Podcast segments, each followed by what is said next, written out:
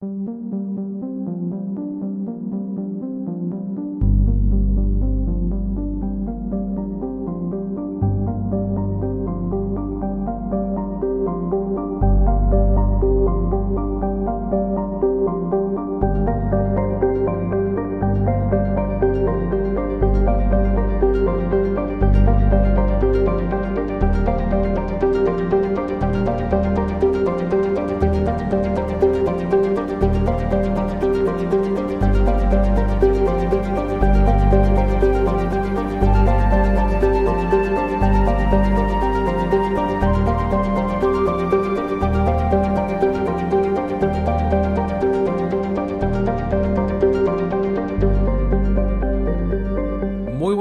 y a todas y bienvenidos a otro programa especial de verano de Reconectados. Hace un par de meses, todos, eh, o la mayoría de lo que posiblemente estéis escuchando ahora este, este, especial, eh, pudisteis disfrutar de la revisión de la trilogía original del comandante Shepard de Mass Effect, eh, relanzada en PC, PlayStation 4 y Xbox One. Ahora, en este programa, queríamos dedicar un espacio a, la saga de, de Bioware pero no queremos hacer el habitual repaso de, la trilogía o el habitual repaso de, del comandante Shepard y de su historia. Queremos centrarnos en un programa en el que vamos a hablar directamente de Andrómeda, de la cuarta entrega no numerada de la licencia, un primer episodio que salió para la pasada generación de consolas y única entrega que eh, se ha producido o que se ha comercializado desde que acabó la trilogía original. Una entrega que generó bastante polémica, una entrega que no fue bien recibida ni por los medios ni por los eh, jugadores, por mm, diferentes factores a, los que ahora eh, entraremos eh, en detalle. No esperéis, porque tampoco es nuestra intención, hacer una review del juego, porque creemos que eso pues ya no tendría ningún sentido, pero lo que sí vamos a hacer es repasar al detalle todos los pormenores que llevaron a, a, su desarrollo, desde la génesis del proyecto hasta la fecha de lanzamiento, hasta el día en el que llegó a las tiendas y lo que vino después. Eh, para poder entender un poco qué fracasó en, Andrómeda, qué, fue lo que hizo mal BioWare y sobre todo cuáles fueron los elementos que llevaron a BioWare a, no cumplir con las expectativas en una entrega tan, pues, tan esperada, en un episodio que venía a prometer mucho y acabó eh, dando bastante poco, con matices. Hay que, hay que, decirlo. Así que acompañadme, soy Enrique García, como ya sabéis. Eh, acompañadme en este especial eh, sobre Mass Effect, si os gusta la saga, tanto si os gusta la saga como no, porque vamos a meternos en harina y vamos a conocer cuáles fueron los problemas que eh, llevaron a Mass Effect Andrómeda a chocarse contra prácticamente toda una galaxia de críticas. Vamos a ello.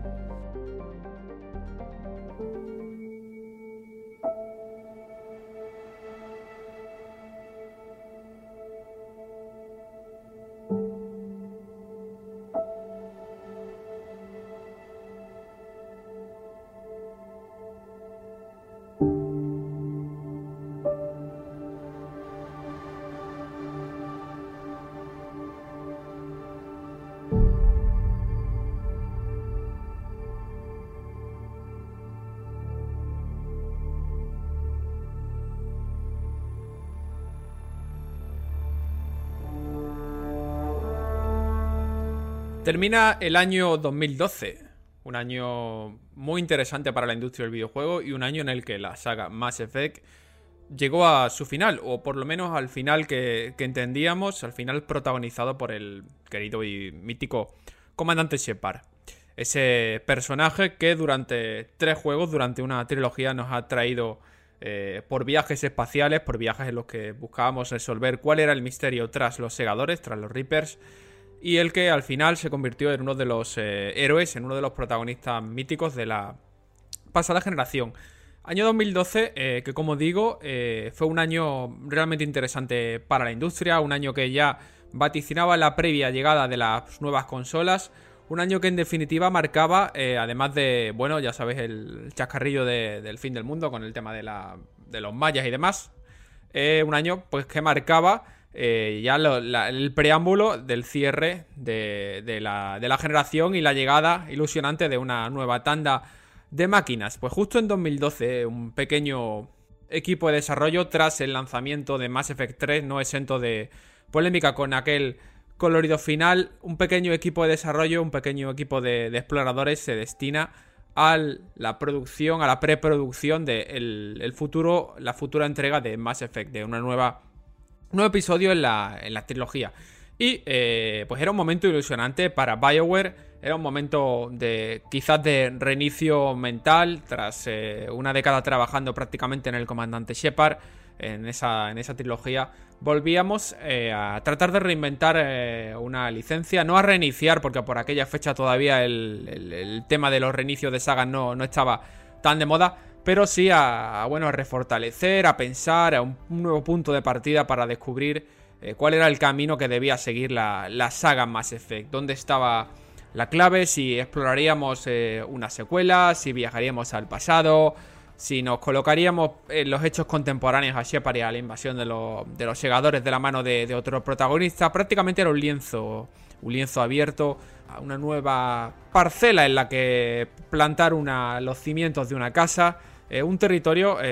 pues inhóspito, un territorio inexplorado para para el estudio, para una compañía de un tamaño eh, bastante considerable como, como es como era en aquel entonces y sigue siendo BioWare.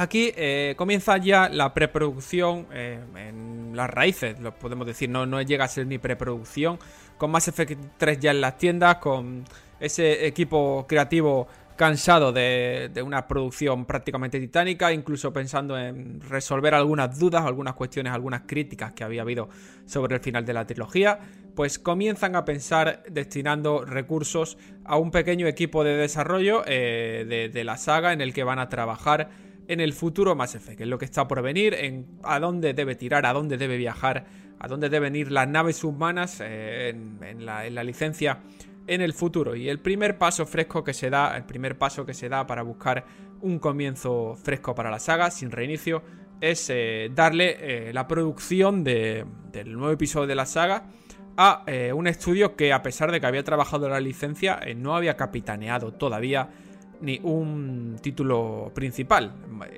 BioWare Montreal estudio que se había centrado en la producción de la faceta multijugador de Mass Effect 3 y que había colaborado con Edmonton, el estudio principal capitaneado por Casey Hudson, eh, que ya sabéis que es uno de los principales ejecutores de la, licencia, uno de los bueno, de las cabezas pensantes de los inicios de, Mass Effect. Pues Mass Effect eh, en la nueva entrega pasa a estar en manos de Montreal, el estudio de, de BioWare, un estudio Mm, relativamente nuevo, un estudio que había hecho sus pinitos con el multijugador de Mass Effect 3, pero un estudio que en definitiva pues no tenía todavía eh, a sus espaldas ningún eh, juego principal de la saga. Un equipo de, bueno, de, personas, un equipo de, elegidos, un equipo de pioneros comienza a definir cuáles son las trazas de, la nueva entrega del futuro de Mass Effect en ese año 2012. Y la primera decisión, eh, bueno, que se toma es que Montreal sea eh, el, equipo sea la división encargada de la producción del juego. Pasamos a una fase de, prototipado, una fase de ideas, una fase de, brainstorming que es perfectamente común en este tipo, en este tipo de, proyectos. Y eh, con un cambio también importante. Casey Hudson, como decía, la cabeza pensante de la saga, uno de los directivos más importantes creativos de BioWare, deja de lado la saga Mass Effect, aunque sigue supervisando ciertos procesos, y eh, se centra en BioWare eh, Edmonton para trabajar en Dylan. Que sería Dylan, sería lo que más tarde conoceríamos como Anthem, que bueno, también tiene su, su miga la, producción de Anthem. Eh, Hudson se centra en este nuevo proyecto que aspira a ser la nueva gran propiedad intelectual de BioWare y a compaginarse junto a Dragon Age y, a Mass Effect. Y pone todos sus esfuerzos, pone todos sus recursos. El estudio realmente eh, pone mucha fe en el proyecto y esto se nota a nivel de recursos, a nivel de cómo Electronic Arts distribuye eh, pues, los diferentes equipos creativos. Y eh, la producción del nuevo Mass Effect corre a cargo de Montreal. aquí comienzan los planes iniciales y se produce un viaje a los, a los inicios de la licencia, no a los inicios del primer juego, eh, no a los inicios de la, guerra contra los segadores en el primer Mass Effect, sino a los inicios del prototipado de, la propia saga Mass Effect, en los orígenes de la licencia, en los primeros planes antes de que se materializara el primer juego de Mass Effect. Los deseos de BioWare eran crear eh, una potente propiedad intelectual de, ciencia ficción, y así fue, como nos demostró la trilogía inicial, pero eh, partiendo de una base relativamente diferente, una base en la que la exploración de, los planetas, en la que cómo vamos avanzando por la trama, cómo vamos desplegando nuestra nave para investigar nuevas civilizaciones, nuevos planetas, pues era todo mucho más orgánico en los planes iniciales. En los documentos de diseño del primer Mass Effect no se trataba de una historia 100% eh, eh, lineal, aunque bueno, no se trata de un juego lineal porque sí que tiene componentes de exploración, pero era todo eh, mucho más orgánico con un elemento clave. El objetivo del estudio en sus orígenes era desarrollar o presentar un sistema que permitiera planetas generados de forma aleatoria, de, forma procedural, al estilo No Man's Sky. Importante, No Man's Sky todavía por aquellas fechas no había sido anunciado, por lo que aquí BioWare era en gran medida pionera. Pero eh, en, aquel, en aquellos años, en aquellas primeras fases de, producción del primer Mass Effect, pues tecnológicamente y sencillamente aquello no era posible. No era posible porque eh, no existían las herramientas necesarias para ejecutar eh, algo así. Eso por un lado y por otro porque la, ambición del proyecto pasaba o sobrepasaba, mejor dicho, las barreras tecnológicas posibles de lo que ofrecían las consolas del momento. Recordar que el primer Mass Effect fue en consolas exclusivos de Xbox 360, eh, también llegó a PC y finalmente, bueno, va a llegar a, ha llegado al resto de sistemas, sobre todo ahora que lo podremos volver a jugar con la, con la trilogía que sale, que sale este año. Al final eh, era un proyecto de exploración espacial, planetas generados de forma procedimental, un proyecto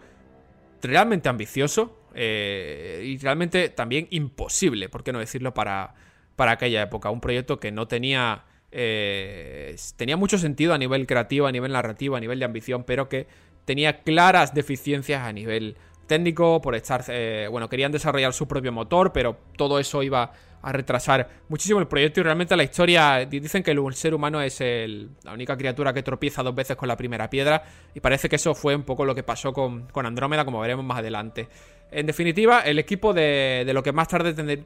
se llamaría Mass Effect Andrómeda termina recabando un poco esta información, buscando en los archivos, viendo los planes iniciales de desarrollo del primer Mass Effect y retoma todas estas ideas y dice, oye, ¿por qué no hacemos un juego de exploración espacial real en el que los planetas se generen de forma procedimental, en el que gracias a nuestras herramientas, herramientas que tendremos que desarrollar, eh, bueno, contemos con un equipo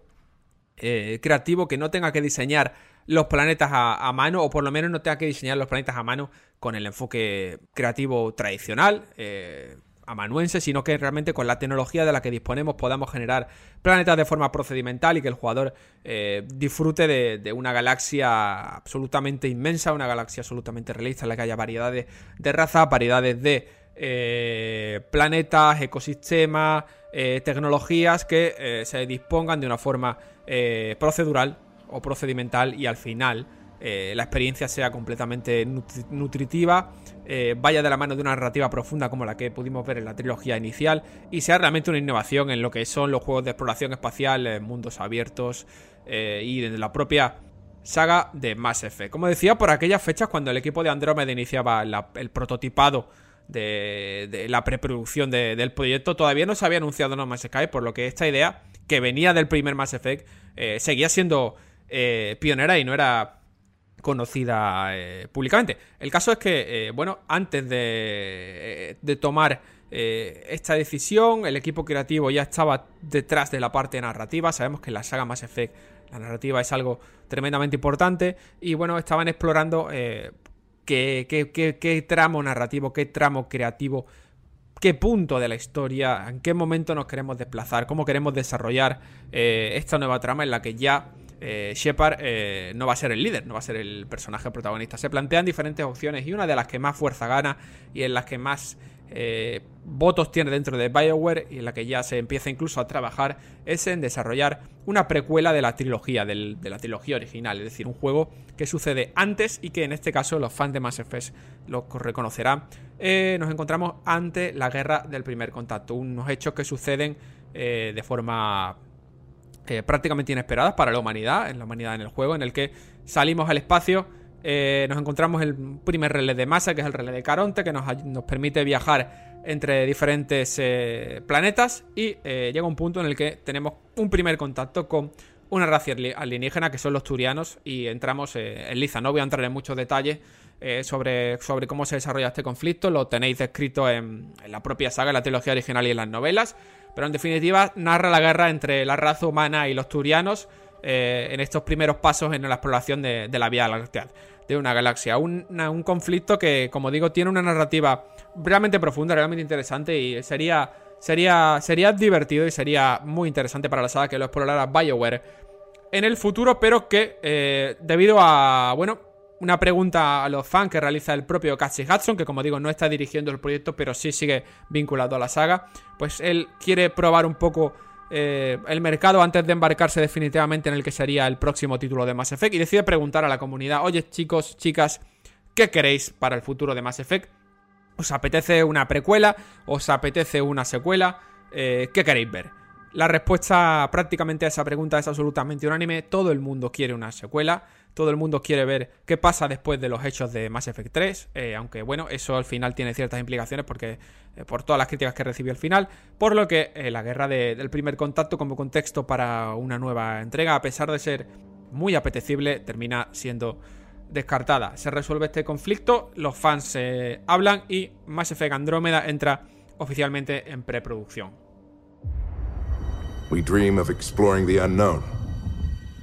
Discovering what lies beyond. The entire initiative is at risk. None of the Golden Worlds panned out. They're a bust. We need to find more resources, but that takes people, and we can't wake them up. Now more than ever, we need a Pathfinder. Maybe I'm foolish, maybe I'm blind, thinking I can see through this, see what's behind.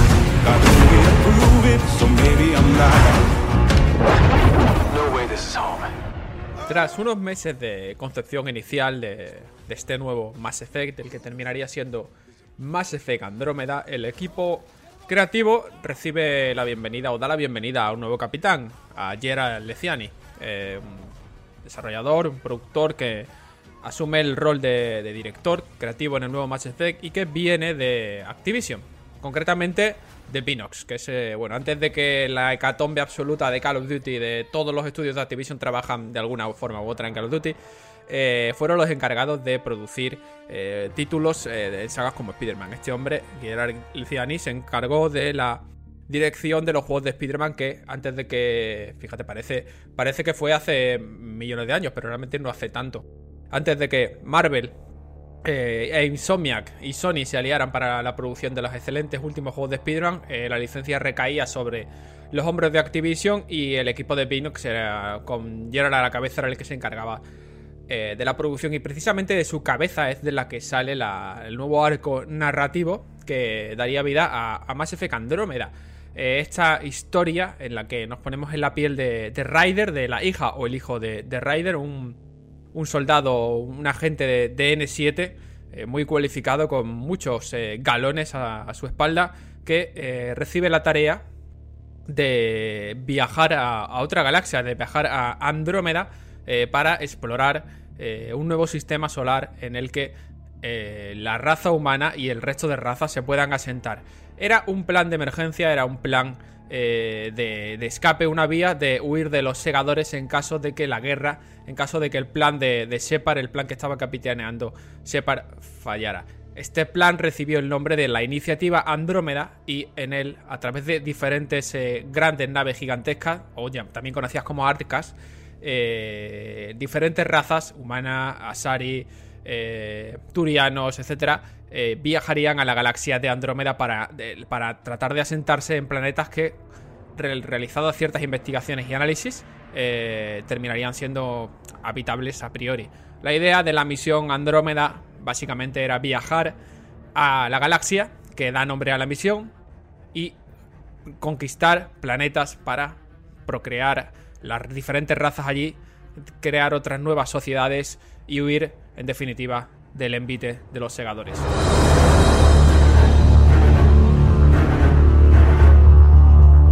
Como el pionero o la pionera, nos íbamos a meter de lleno en una nueva aventura en Mass Effect y en una narrativa que eh, terminaría siendo mm, realmente apetecible. Una narrativa que no suponía ningún tipo de conflicto eh, con respecto a la aventura de Shepard, eh, en cuanto a, oye, ¿qué pasa con Shepard después de Mass Effect 3? Eh, ¿Por qué hay una continuación? Realmente nos encontramos ante un, juego que prácticamente sucede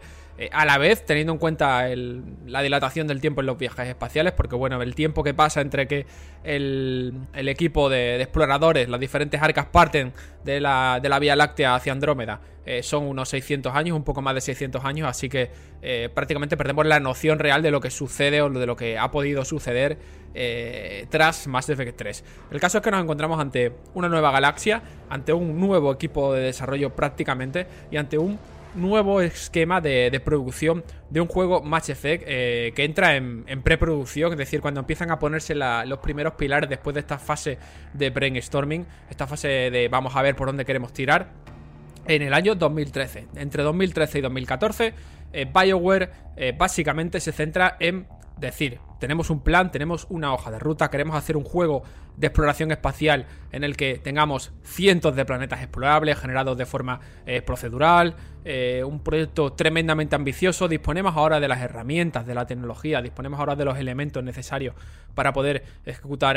bueno, este proyecto, como digo, tan, tan, tan, tan ambicioso y ahora veremos por qué remarco tanto eh, la palabra. Eh, vamos a ello, vamos a empezar a desarrollarlo y es que necesitamos. Una de las primeras decisiones que se toma es utilizar, además decisión estratégica, en, gran medida eh, muy, muy criticada a nivel interno dentro de Bioware y no solo por Mass Effect, sino por, otro, por otros desarrollos de la, marca de, esta rama de estudios de Electronic Arts, es utilizar el Frostbite, el conocido motor eh, de la saga Battlefield, motor desarrollado por, eh, por, DICE y motor que también hemos visto en Star Wars Battlefront. Lo cierto es que es un motor eh, técnicamente espectacular, es un motor que se adapta a la perfección a los juegos de acción en, primera persona, eso es absolutamente innegable, lo hemos visto con toda la saga Battlefield, lo hemos visto con, con la saga Battlefront, con las dos entregas, y es un motor que ya no solo visualmente sorprende, sino que también además es capaz de tener tras de sí una tecnología de sonora excesivamente brutal a la hora de, oye, sonido de disparos, eh, flechas, explosiones,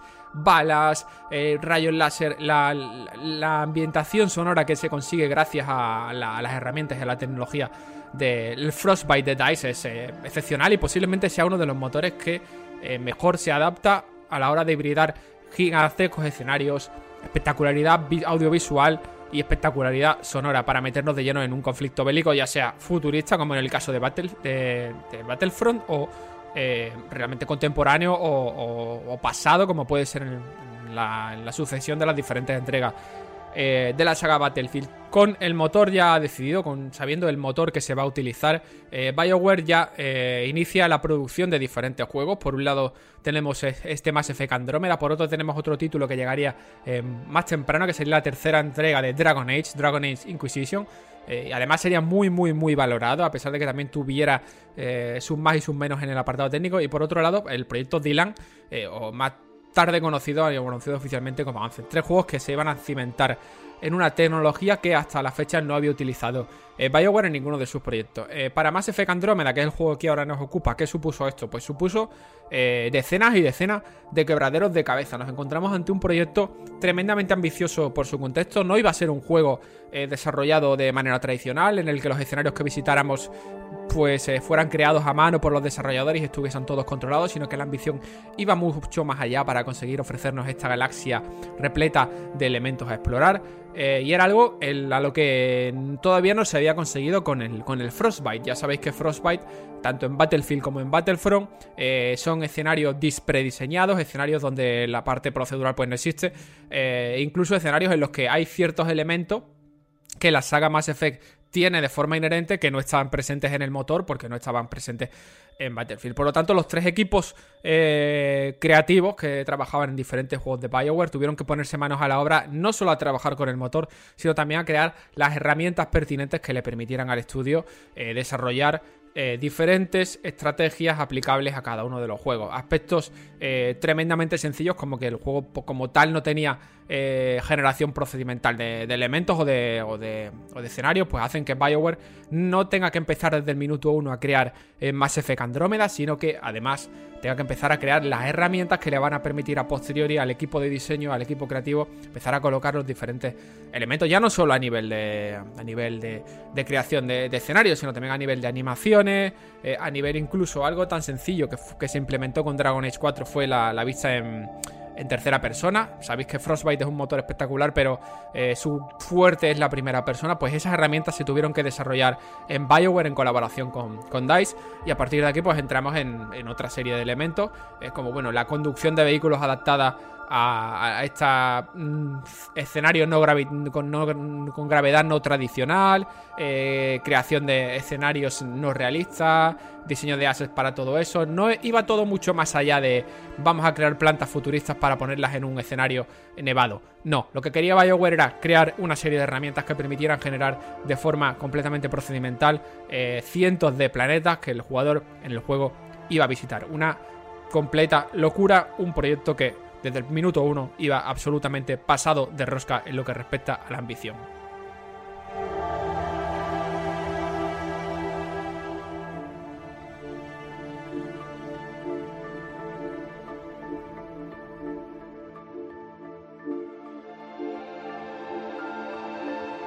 Y así sería como BioWare en Montreal eh, comenzaría ya lo que es la preproducción del juego, año 2013-2014. Eh, tenéis todo esto explicado en un artículo excepcional en Kotaku en el que se repasan los, elementos negativos de la producción eh, de Mass Effect Andrómeda. Pues año 2013-2014, BioWare empieza a crear sus propias herramientas, diseña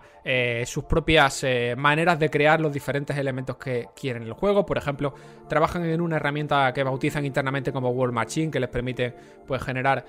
eh, escenarios con diferentes grados de terraformación, diferentes ambientaciones, y empiezan a trabajar con este Frostbite tratando de moldearlo eh, en base a lo que realmente el título necesita. Empiezan a crear un montón de prototipos, empiezan a trabajar en funcionalidades como viaje espacial, empiezan a tantear con aspectos como que la propia nave del jugador pueda controlarse viajando de forma eh, libre por la galaxia de, Andrómeda y desplegar eh, pues eh, un vehículo sobre los planetas para iniciar la exploración, que posteriormente ese vehículo sería conocido en el juego final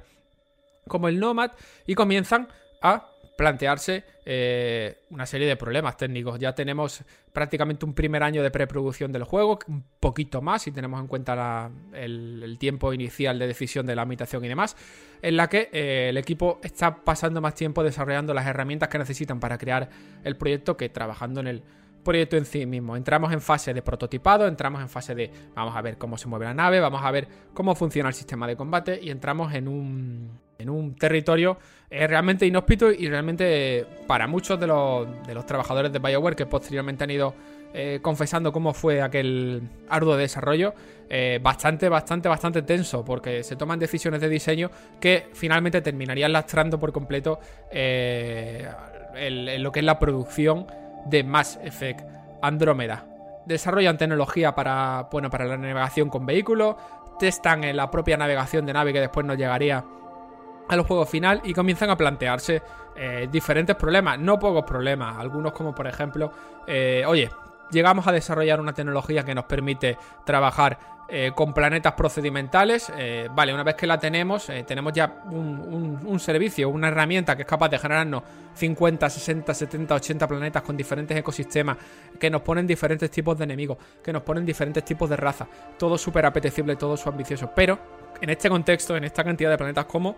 eh, integramos una narrativa de calidad a la que están acostumbrados los diferentes jugadores de la saga Mass Effect. Cómo mantenemos eh, la calidad de los juegos con una experiencia de corte procedimental. Son dos cuestiones en las que internamente se debate eh, muchísimo en, Bioware. en la que se mira con cierto recelo el uso del Frostbite, porque ya comienzan a atisbarse todas las ventajas que tiene el motor para conseguir ofrecer un Mass Effect eh, a la altura de la nueva generación de consolas, pero también todos los inconvenientes que, como se supo más tarde, son eh, muchos más, porque faltan herramientas, eh, faltan mecánicas, es un motor muy enfocado a shooters, lo cual es positivo para lo que es la propia, la propia acción del juego, en cuanto son las mecánicas jugables, pero es un motor que sufre de ausencia de herramientas porque claramente DICE no las ha necesitado anteriormente. algo tan sencillo como el sistema de animaciones que de base el que traía primero era inexistente y después el que implementaron pues era eh, realmente básico terminaría eh, desembocando en uno de los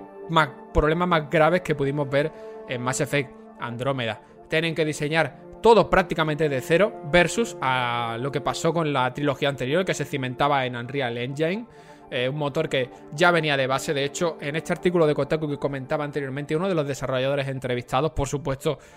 tratando de mantener el anonimato, decía que, eh, o bueno, comparaba, mejor dicho, el Unreal Engine con un coche que te permite ir a cualquier sitio, llegar, lo aparcas de forma cómoda, pero no es un lujo,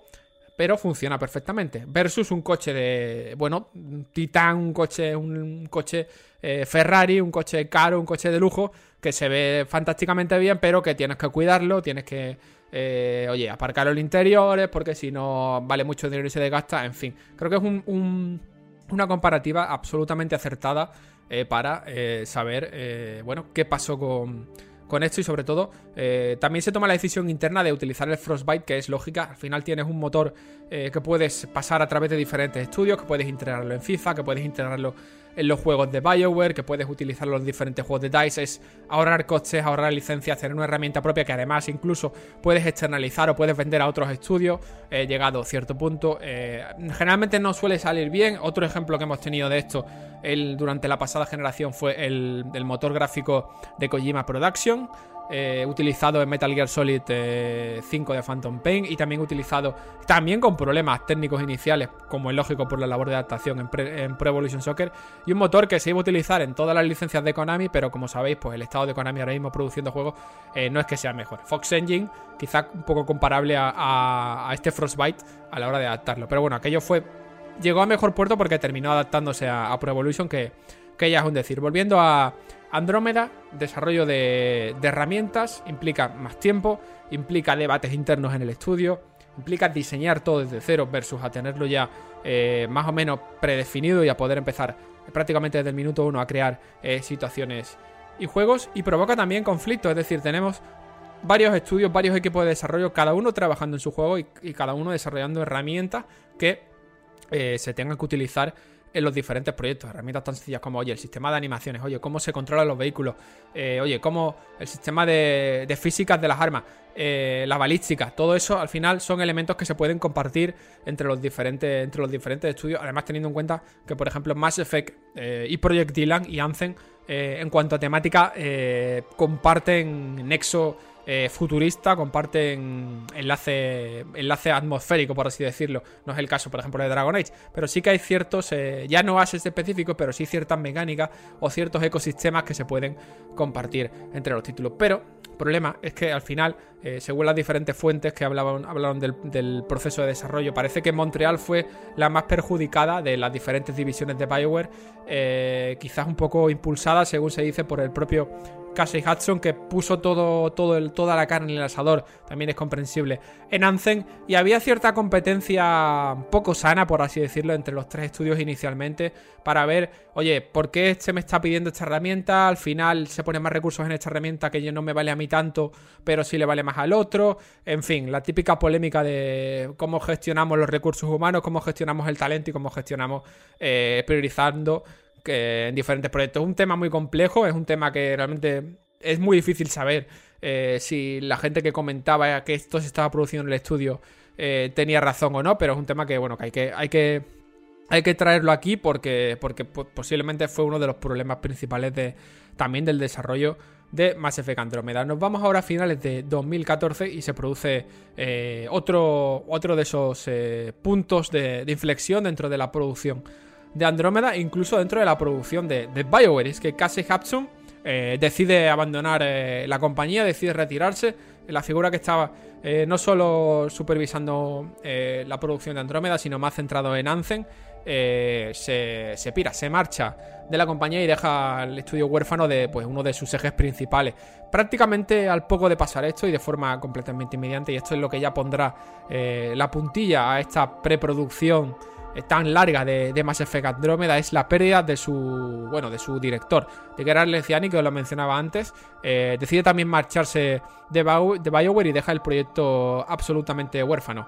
nos quedamos descabezados, nos quedamos con una BioWare que está produciendo, eh, preproduciendo Mass Effect Andrómeda, en la que tiene mucha ambición, pero que todavía está estancada en el desarrollo de herramientas.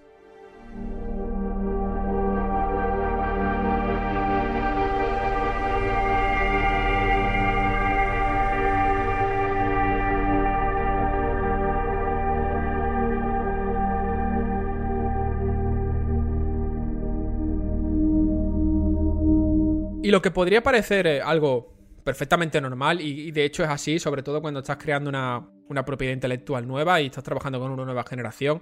me refiero a la adaptación de, oye, vamos a adaptarnos a un nuevo motor, vamos a adaptarnos a nuevas herramientas, queremos dar un salto, queremos ir más allá, queremos ser más ambiciosos, es algo completamente común. Pues lo que podría ser eh, algo completamente común termina convirtiéndose en un punto de, de perdición para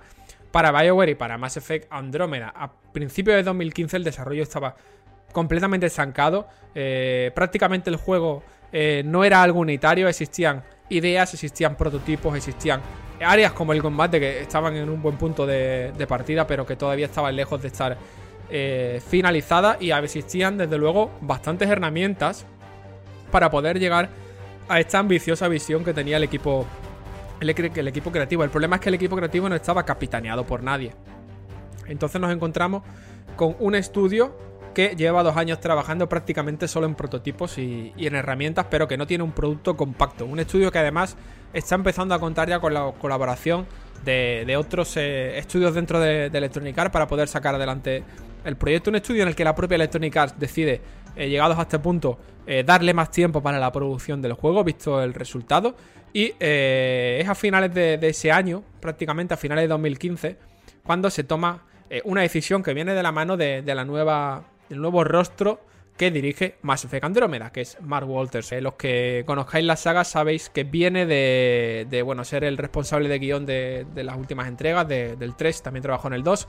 Y básicamente, para Mass Effect Andromeda, Walters será el, el pegamento que faltaba para unir todas esas piezas, cada una en su escritorio. Imaginaos eh, diferentes departamentos dentro del estudio en el que uno tiene el combate, pero no sabe cómo integrar el combate en la, narrativa o en los escenarios. El equipo que está creando las la herramientas de planetas, pues tiene una especie como de herramienta que todavía no está 100% funcional.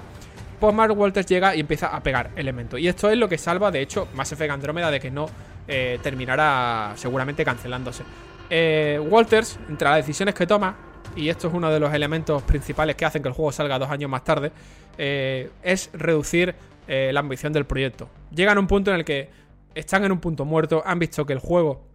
eh, tiene ideas brillantes, pero que probablemente como pasó hace más de una década con el primer Mass Effect y ese primer concepto original, no era el momento, no había la tecnología, no era completamente imposible presentar un juego de esas características con generación procedimental de mundos y que mantuviera la calidad y la narrativa de una saga como Mass Effect. De repente, lo que es la, creación de, mundos, lo que es la creación de los planetas que vamos a visitar, se olvida la idea, se descarta la idea de los escenarios procedimentales y pasamos a una idea más tradicional, es decir, vamos a coger el equipo con las herramientas que ya tenemos y vamos a crear una treintena de planetas hechos en los que el planeta, gracias a las herramientas, lo generan a nivel, a nivel automático, entre comillas, pero todo el contenido que hay en ese planeta eh, todo lo que es, eh, bueno, elementos, personajes, eh, cosas que pasan en el planeta, todo eso no puede ser procedimental, sino que hay que hacerlo de forma manual. Hay que poner a los equipos a trabajar dos años después en algo que sigue los cánones tradicionales de la saga, lo que se había hecho con los episodios anteriores. Hay que dotar esos 30 mundos, se reduce la cifra de cientos a 30 inicialmente, posteriormente se volverá a reducir a menos de 10 y así es como se toma la decisión de, oye, cogemos esta base y empezamos a colocar en la narrativa, a colocar la jugabilidad eh, justo en el año 2015, a finales del año 2015, un año y medio prácticamente, eh, un poquito, un poquito más, un poquito menos de el lanzamiento del juego en las tiendas. Es muy importante porque aquí es cuando realmente comienza a ejecutarse lo que es la producción real del juego. Eh, hemos entrado en, a pesar de bueno todos los dos años, tres años anteriores de desarrollo, eh, prácticamente aquí es donde empiezan a pegarse todas las piezas, aquí es donde empieza a explorarse propiamente dicho la, la galaxia Andrómeda. Y esto hace que se descarten eh, ya no solo la estructura procedural, sino otra serie de elementos que tenían eh, planteados. Reducción de planetas, conviene también reducción y reajuste de narrativa. Eh, la narrativa procedimental que se había explorado para el proyecto inicialmente ahora tiene que descartarse por completo y aunque las bases de la historia siguen estando presentes en la versión que pudimos disfrutar de Andrómeda en las tiendas, bueno, lo disfrutar es una forma de hablar, pues al final tenemos que empezar a cambiar, tenemos que darle otra visión al proyecto, dar un paso atrás para coger algo de impulso y terminar sacando el producto. Era tarde para ello, Electronic Arts ya estaba también impaciente y nos encontramos eh, varios cambios de dirección, falta de dirección hasta que llega Walters, falta de decisión, equipos que trabajan descabezados, sin un criterio eh, unificado, sin alguien que les diga vamos a tirar por aquí, vamos a descartar estas tres ideas, vamos a, concretarnos en esta. Eh, sumados además al exceso de ambición inicial, hace que tengamos que recortar en la ambición del proyecto, volver a reenfocarla y eh, reutilizar lo que llevamos o lo que realmente se pueda reutilizar. A pesar de que, como digo, hay ciertos elementos que se terminaron aprovechando. Lógicamente, no se tiró todo. Teníamos lo que son personajes, teníamos la, creación un poco de la narrativa adaptada a este nuevo sistema lineal, la conducción de los vehículos, el sistema de combate funcionaba eh, realmente bien por aquella fecha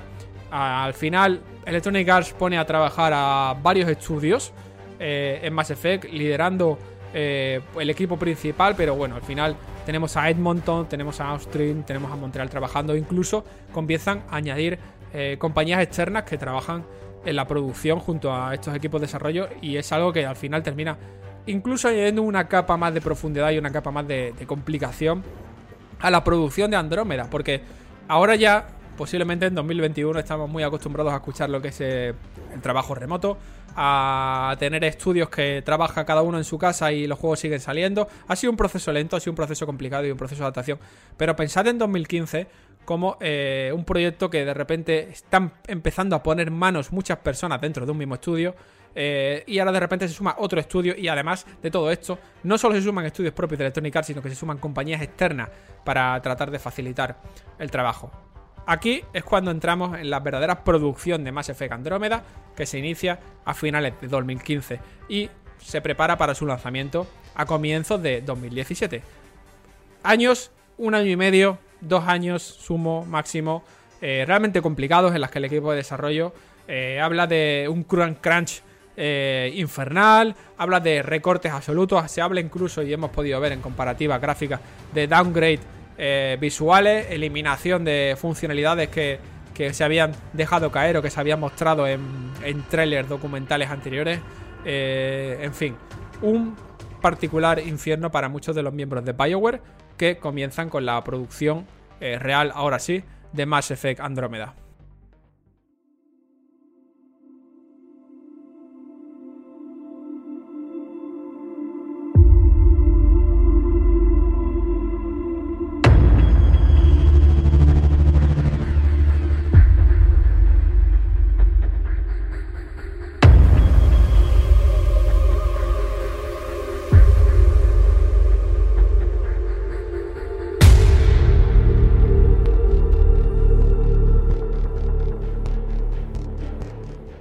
Cuando todo parecía prácticamente estar acabado y todos esos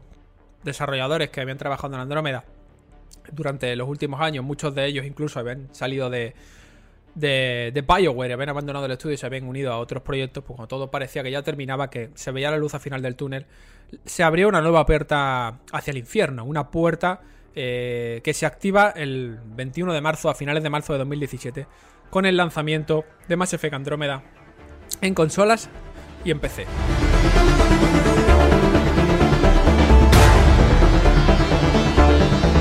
El trailer de lanzamiento pintaba muy bien. Nos presentaba una serie de, escenas que nos invitaban a recorrer este nuevo episodio. Se empezaba a hablar ya de una nueva trilogía desarrollada en Andrómeda, en la galaxia Andrómeda y protagonizada por los Riders. Todo olía fenomenal. Pero llegan las primeras reviews y empezamos a ver diferentes problemas. Nos llevamos las manos a la cabeza al ver que una entrega de una saga como Mass Effect, que siempre estamos acostumbrados a verla en, el baremo de la excelencia, tiene unas notas eh, de 6, de 5, de 4, 7 en el mejor de los casos. Eh, los analistas, los jugadores comienzan a ver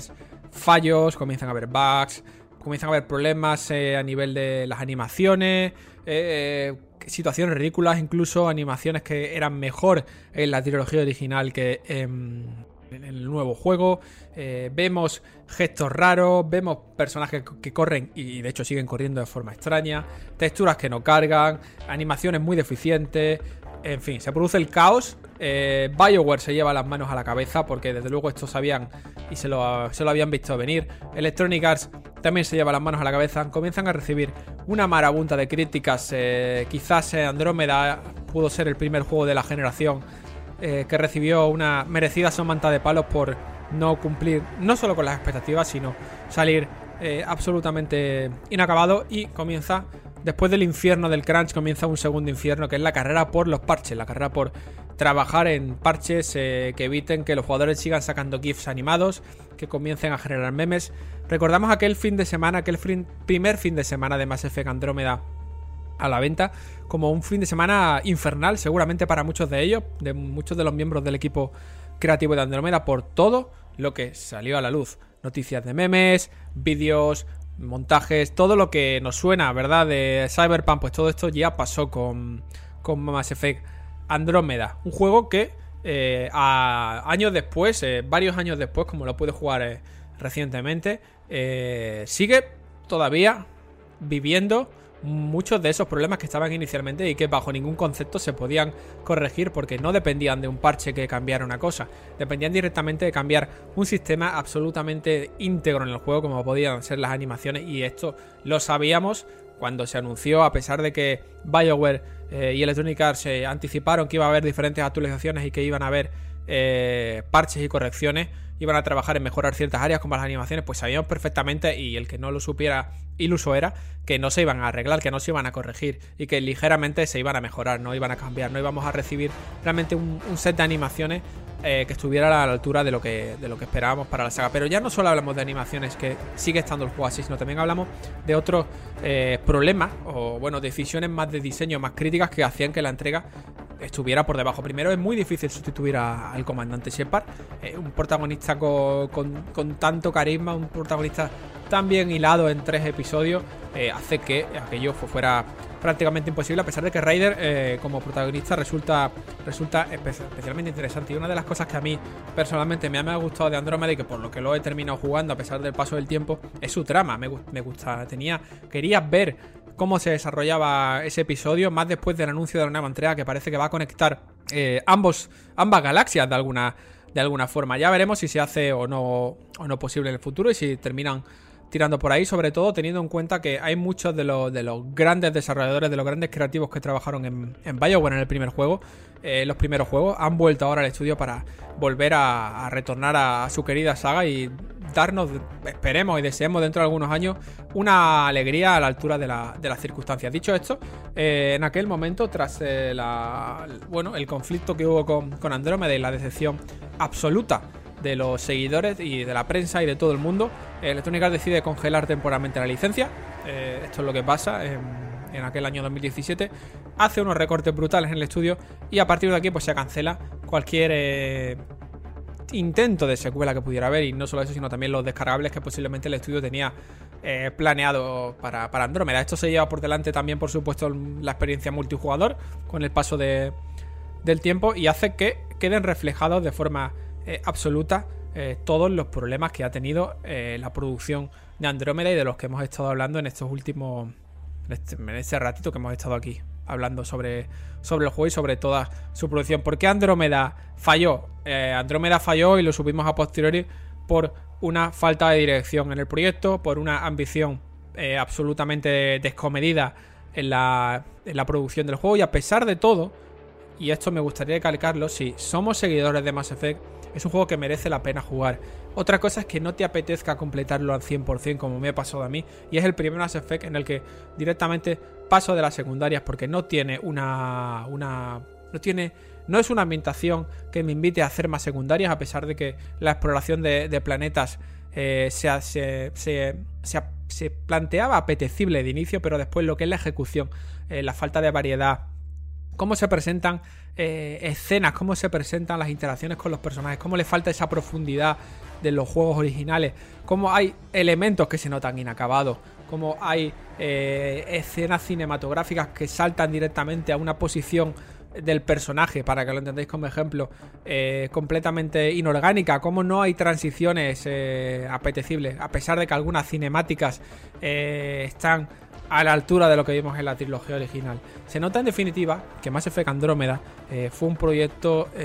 con muchos problemas en su desarrollo, un proyecto en el que entraron muchas manos, un proyecto en el que la falta de dirección a pesar de la salvación que supuso Walters a posteriori eh, y que lo hizo posible, hizo posible su llegada a las tiendas, pues un proyecto que perdió el absoluto fuelle de, lo que el absoluto... Eh, un proyecto que perdió eh, prácticamente el respeto y la confianza que tenía la comunidad de jugadores. Fue un desarrollo muy complejo, con muchos elementos muy similares a los que hemos visto en, Cyberpunk 2077 y un proyecto que en definitiva terminó eh, llevándose por delante eh, una saga que ahora busca un renacer con dos elementos principales. Uno, el retorno a la trilogía original con esta remasterización. Y dos, la vuelta a aquel universo que nos dejó Shepard. Ya veremos en el futuro qué tal se desarrolla la saga Mass Effect. Ya veremos si esa nueva entrega se convierte en un sucesor eh, digno de lo que vimos con la trilogía original ya veremos cómo conecta esa nueva entrega con el universo de, Andrómeda, con ese, con ese Rider o esa Rider tratando de asentar a la raza humana en un nuevo territorio. Eh, y ya veremos cómo eh, BioWare en definitiva trata de, redimirse de, aquel juego que tenía los miembros para ser una entrega brillante, una entrega 100% eh, digna de lo que habíamos visto en la saga hasta ahora, pero que por su desarrollo, por sus problemas y por la falta de dirección terminó siendo una verdadera decepción.